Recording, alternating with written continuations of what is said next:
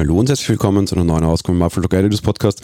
In dieser Folge möchte ich mich mit einem neuerdings sehr interessanten Thema sprechen. Zugegeben, es war bei Apple schon immer wieder mal ein interessantes Thema. Wir hatten jetzt, was die Farben von Geräten betrifft, bei Apple teilweise relativ trüge Zeiten. Wir spielten irgendwie Two Shades of Grey. Du bekamst ein bisschen helleres Grau. Apple hat es dann Silber genannt, dann ein bisschen dunkleres Grau. Wir haben es dann Space Grey genannt.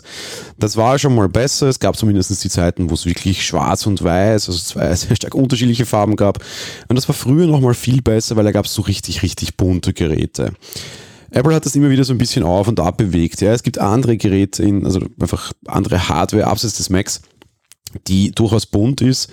Ähm, Gerade aktuell, ich meine, die iPhone-Palette ist so bunt wie nie. Man, man, man bedient ganz viele Farben mit dem iPhone 12 auch ein paar mehr, leider nicht so knallige Farben in der Pro-Reihe. Da würde ich persönlich mir mehr wünschen. Ich äh, springe sofort auf und, und, und werfe meine Kreditkarte Richtung Apple, wenn man mir ein rotes Pro-Gerät geben würde. Ich bin mit dem iPhone 12 Pro sehr, sehr, sehr zufrieden. Sie eigentlich aktuell kaum Grund abzugraden im Herbst. Ähm, tatsächlich, und das meine ich jetzt vollkommen ehrlich, und das ist vielleicht auch ein bisschen traurig und doof, würden Sie mir ein Gerät in Rot verkaufen, würde ich es tatsächlich tun.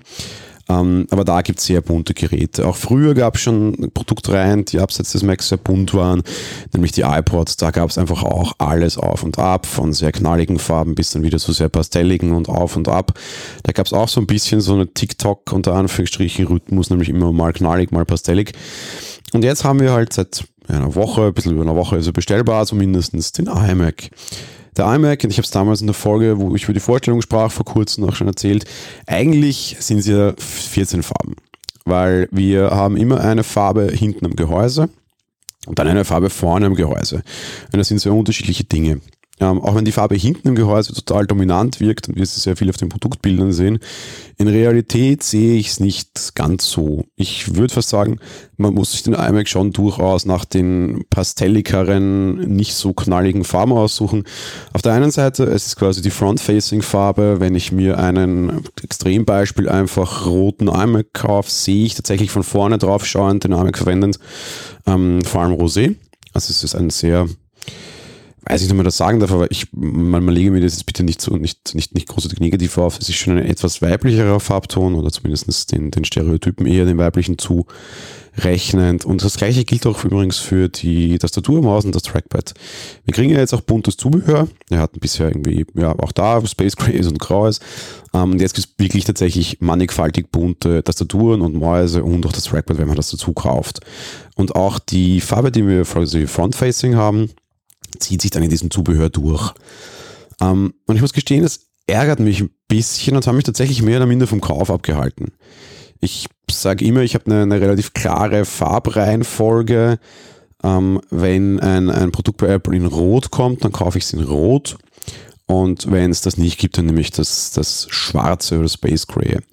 Witzigerweise, beides kriege ich aktuell nicht. Aufgrund dieser rückseitigen, frontseitigen Farbe habe ich das Problem, dass das Rot mir nicht gefallen würde. Ich möchte nicht permanent auf einen Rosé-iMac und eine Rosé-Tastatur schauen. Und schwarz gibt es aktuell auch noch keinen. Wahrscheinlich wird man sich generell die Space Green Gehäusefarben, bei Mac Mini haben wir ja das gleiche, ähm, einfach aufheben für stärkere Produkte später. Ist ja auch mal okay. Ähm, dieser Farbverlauf macht es für mich durchaus spannend. Jetzt gäbe es in meiner persönlichen Farbregel noch eine dritte Aus, Ausreißerstufe. Ähm, was ich, meine, meine eigentliche Lieblingsfarbe ist Orange. Es gab Zeiten, wo es orange Apple-Produkte gab, überraschenderweise. Ja, jetzt gibt es die auch wieder schon durchaus charmant. Ich habe mir überlegt, ob, ob dieses wenn man es jetzt ein bisschen stereotyper macht, dieses männliche Farben, weibliche Farben ein Thema ist und ob es ein Thema bei der Farbauswahl ist. Und habe dementsprechend auch eine Umfrage bei AppleTalk.de gestellt und es sieht schon so aus. Ich habe gefragt, was für eine Farbe euer iMac denn hat. Platz 1, und das überrascht mich tatsächlich, weil es die langweiligste Farbe tatsächlich ist. Ich habe aber gleiche Überlegung gemacht. Mit 40% geht an, an Silber. Platz 2 mit 30% geht an Blau. Dann weit abgeschlagen Platz 3 an Grün mit nur 12 Prozent. Danach ist es relativ stark sinkend. Ähm, irgendwie Gelb, Rosé, Orange, Violett ist zwar die Reihenfolge. Nehmen tun sie nicht viel, alles so irgendwo zwischen 8 und 9 Prozent. Sehr gleich auf. Ähm, das Orange, was auf dem vorletzten, also auf dem vorletzten Platz war, das hat mich sehr gewundert. Wahrscheinlich wäre das meine Wahl.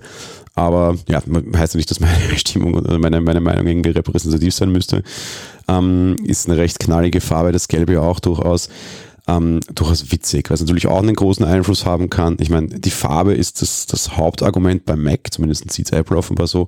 Es ist nämlich das erste, was ihr aussuchen müsst. Und wenn es das erste ist, was man aussucht, dann wird der günstigste iMac quasi, oder der halt für das wenigste Geld, günstig ist oder nicht, muss ich das selbst entscheiden, ähm, hat er nicht alle Farben, der hat nur vier Stück. Das dürfte auch ein bisschen in diese Auswahl hier hineinspielen. Ich habe relativ viele Leute auch bei uns in der Community mitbekommen, die sagten, nee, sie kauften sich den günstigsten iMac. Da gibt es zwar ein paar Warnungen, der hat Anschlüsse weniger, ähm, die sie dann aber teilweise einfach entweder A durch Docs erschlagen oder B einfach mit dem, mit dem leichten Aufpreis für das teure Netzteil.